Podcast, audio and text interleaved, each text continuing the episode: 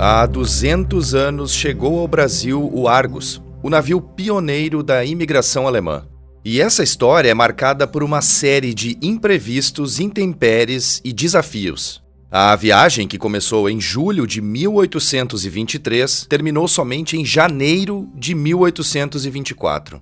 Tempestades, assaltos de piratas africanos, mortes e também nascimentos marcaram a primeira imigração que historiadores consideram de um grupo fechado rumo ao Brasil, ou seja, com todos os imigrantes tendo o alemão como língua materna.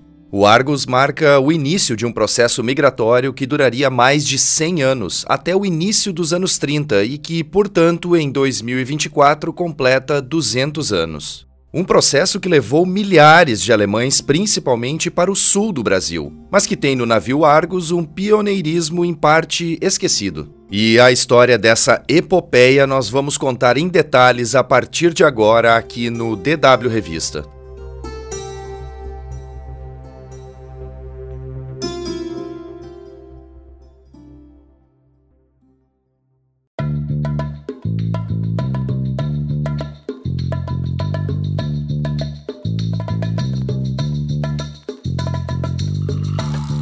E está no ar o DW Revista, o podcast semanal produzido pela redação brasileira da DW.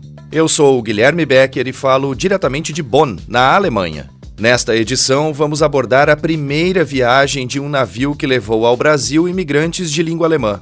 Era o início de um projeto subsidiado pelo governo brasileiro. O início de um projeto que atravessaria o Império e entraria na República e que levaria quase 300 mil alemães para o território brasileiro. Quem vai conversar comigo sobre esse tema é o meu colega de DW, Edson Veiga.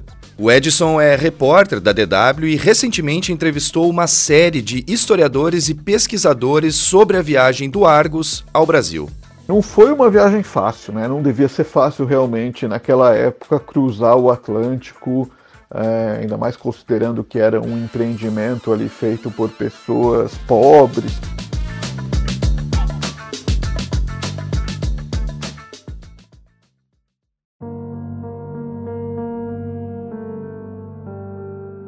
Imagine como era o mundo há 200 anos, mais precisamente ainda como era a Europa há 200 anos. A Revolução Industrial aquecia os motores de algumas cidades na promessa de trazer desenvolvimento e tecnologia, por exemplo. Industrialização essa que atingiu diretamente as áreas rurais, onde vivia a maior parte da população na época, levando a um imenso êxodo rural. Ou seja, as pessoas começaram a deixar o campo para trás para trabalhar nas fábricas nas cidades. E isso levou a um processo migratório tanto dentro quanto para fora do continente europeu. E a Alemanha, no caso, ou o território onde hoje se situa a Alemanha, que na época era um punhado de reinos, digamos assim, também sofreu com isso. E agora a gente tem que pensar que tudo isso aconteceu poucos anos depois do fim das guerras napoleônicas que castigaram a Europa nos primeiros 15 anos do século XIX. Então, simultaneamente havia fome, miséria e ninguém aguentava mais guerra no quintal de casa, né? Por isso, começou a partir da Europa uma migração em massa que levaria milhões de pessoas para as Américas. E o navio Argos, neste caso, transportou a primeira leva de imigrantes de língua alemã para o Brasil, mais precisamente para Nova Friburgo, na região serrana do Rio.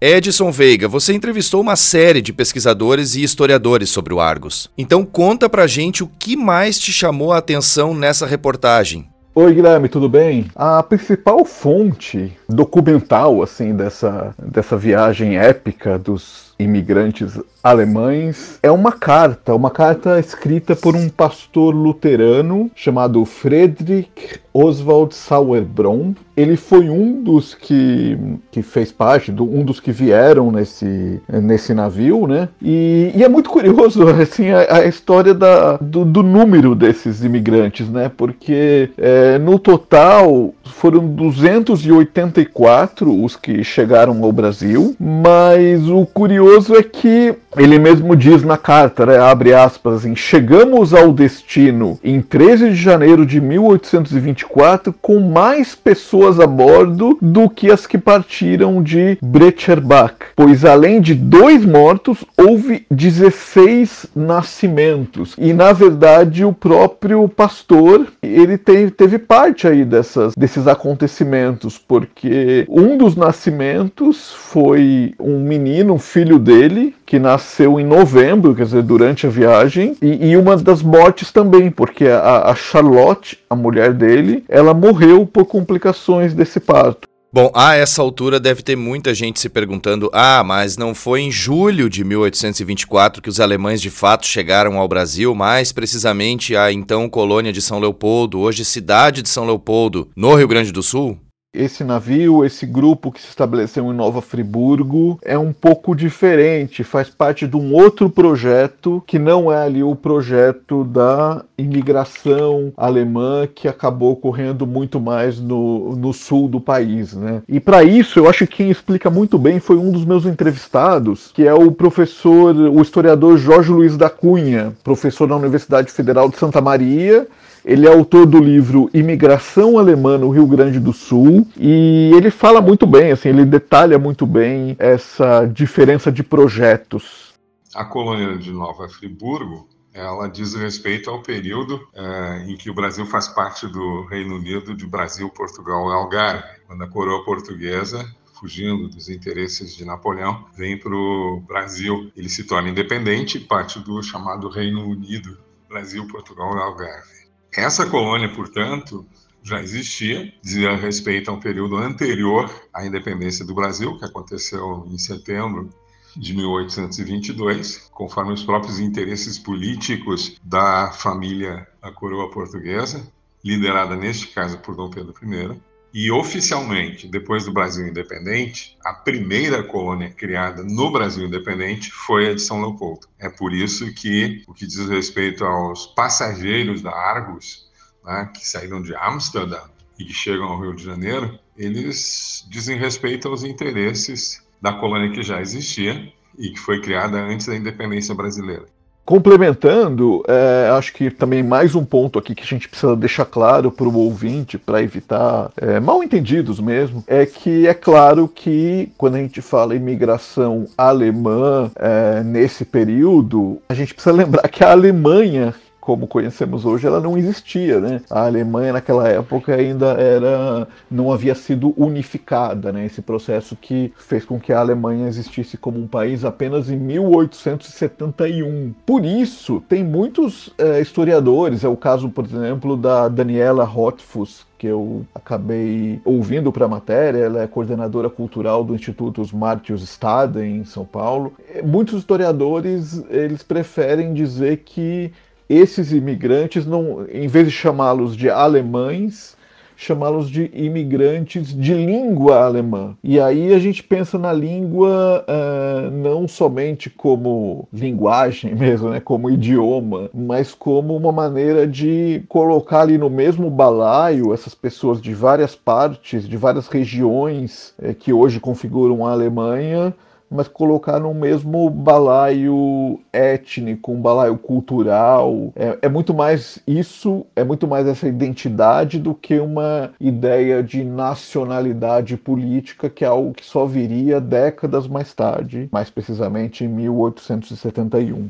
Agora, Edson, para a gente finalizar aqui, tem uma série de relatos que apontam que a viagem do Argos teve uma série de imprevistos, para falar um termo mais tranquilo, digamos assim. Tempestades, por exemplo, atrapalharam completamente o andamento da viagem e, além disso, piratas africanos invadiram o navio. Como é que foi isso, Edson? Pois é, Guilherme, não foi uma viagem fácil, né? Não devia ser fácil realmente naquela época cruzar o Atlântico é, ainda mais considerando que era um empreendimento ali feito por pessoas pobres, pessoas desprovidas ali de qualquer estrutura que desse um pouquinho mais de, de conforto. O principal relato que a gente tem sobre o Argos, como já dissemos aqui, é o relato desse pastor luterano. E eu conversei inclusive com a tataraneta dele, uma jornalista, que acabou me falando um pouco da, da carta dele. É, ela é jornalista, pesquisadora, Adriana Sauerbron de Moura, e descendente direta aí desse pastor luterano. Ela vai contar um pouquinho aqui também pra gente sobre da onde essa história veio,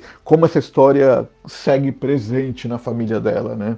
Essa imigração alemã para Nova Friburgo acabou sendo um pouco esquecida. Primeiro, porque a imigração para o Rio Grande do Sul foi muito mais numerosa. E segundo, porque a terra onde eles foram colocados não era uma terra muito fértil. Então foi muito difícil para eles se manterem ali. A colônia acabou se dispersando um pouco. O que manteve eles unidos, eles acabaram indo para outras cidades vizinhas. muitos não se mantiveram na colônia. E o que acabou mantendo eles unidos foi mesmo a religião, porque a maioria deles eram protestantes e continuavam frequentando a igreja do pastor Sauerbrunn, em Nova Friburgo. Os é, colonos que vieram no Argos, eles foram recrutados pelo Major Scheffer na região de, do oeste da Alemanha principalmente do oeste da Alemanha, ali na região de Frankfurt, mas também tinha gente de outros lugares de, de, língua germânica. Eu acredito que até da Alsácia, lugares que hoje fazem parte da França. E a carta deixada por esse pastor, é, Guilherme, é, é interessante porque ela traz um relato muito mais humano assim do que aconteceu na viagem, né? Não só os números, os dados oficiais, etc e por isso que é um relato tão saboroso e tão interessante. E a, o primeiro ponto que já mostra como não foi fácil essa viagem é que a data de partida da Alemanha não foi como era planejado. Na verdade, teve um empecilho de cara. Assim. É, o grupo saiu de Frankfurt, na Alemanha, para Amsterdã em maio de 1823. Lá embarcou em maio, é, em julho, desculpa, dia 24 de julho, esse grupo embarcou no navio que traria para o Brasil, quer dizer, 24 de julho de 1823. Mas houve uma tempestade que acabou quebrando o mastro do navio, ainda ali no Bar do Norte, e isso obrigou que houvesse um retorno de emergência ao porto inicial, e aí ficaram lá esperando o conserto, enfim, foi toda uma, uma longa espera. Até que a nova, o novo embarque, a nova partida ocorreu apenas em 10 de setembro de 1823, que foi toda essa. Aí sim que eles realmente embarcaram com destino para chegar em janeiro no Brasil. Brasil. Mesmo assim, conseguiram ocorrendo outros empecilhos, né? Teve uma tempestade que obrigou o Argos a ficar 11 dias parado num porto na Inglaterra. E o mais interessante aqui da que isso também está na carta do pastor é quando o navio foi atacado por piratas ali na região das Ilhas Canárias, piratas africanos. E isso assim é um relato curioso e ao mesmo tempo muito triste, né, que mostra realmente a situação dessas pessoas. Eu vou abrir aqui a, a carta do, do, do, pastor e vou ler esse trecho porque é realmente muito é, mostra muito a, a, dificuldade que eles passavam e, o, e os maus momentos que eles enfrentaram, né? Então ele diz assim, abre aspas um dia antes da chegada a Santa Cruz, capital da ilha de Tenerife, fomos abordados por um pirata africano cujo navio tinha a bordo 100 homens e 36 canhões. A meio tiro de espingarda, os homens carregaram os seus excelentes fuzis e, junto a cada canhão estava um homem pronto para abrir fogo. O pirata, com voz horrível, mandou retirar as nossas velas. Ele veio a bordo, acompanhado de apenas um único pirata vestido com um uniforme pitoresco e quando viu os nossos rostos assustados e se convenceu de que o nosso navio era um pobre navio de lavradores, mudou o seu tom e ofereceu frutas como uvas, figos, laranjas, maçãs e também vinho e cachaça. Passado o susto, seguimos a viagem alegres. Quer dizer, os, os piratas imaginavam saquear o navio e quando perceberam que ali estavam pessoas mais pobres do que eles, eles abriram a dispensa e compartilharam o que tinham, né? Uma, um gesto aí solidário em alto mar, ao mesmo tempo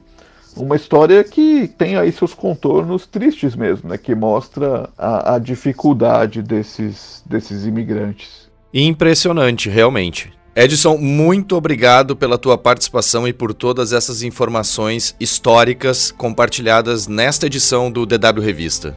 Eu que agradeço, Guilherme.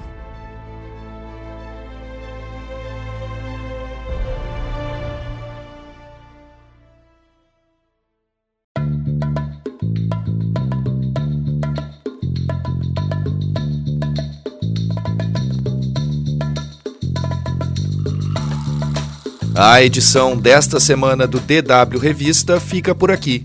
Mais conteúdos você encontra no nosso site. Acesse dw.com/brasil. Não deixe de acessar o canal da DW Brasil no YouTube. Lá tem explainers, reportagens e também vídeos curtos sobre diversos assuntos. DW Revista é uma produção da DW, em Bonn, na Alemanha. E pode ser acessado por meio de plataformas como o Spotify, onde basta procurar pela playlist DW Revista. Além disso, tem no Deezer, iTunes, Google Podcasts, Google Home e Alexa.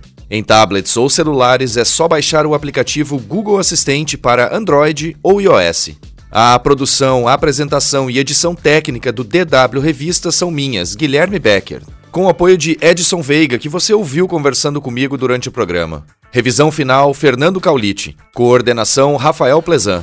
O DW Revista volta na sexta-feira que vem. Obrigado por acompanhar a gente e um bom final de semana.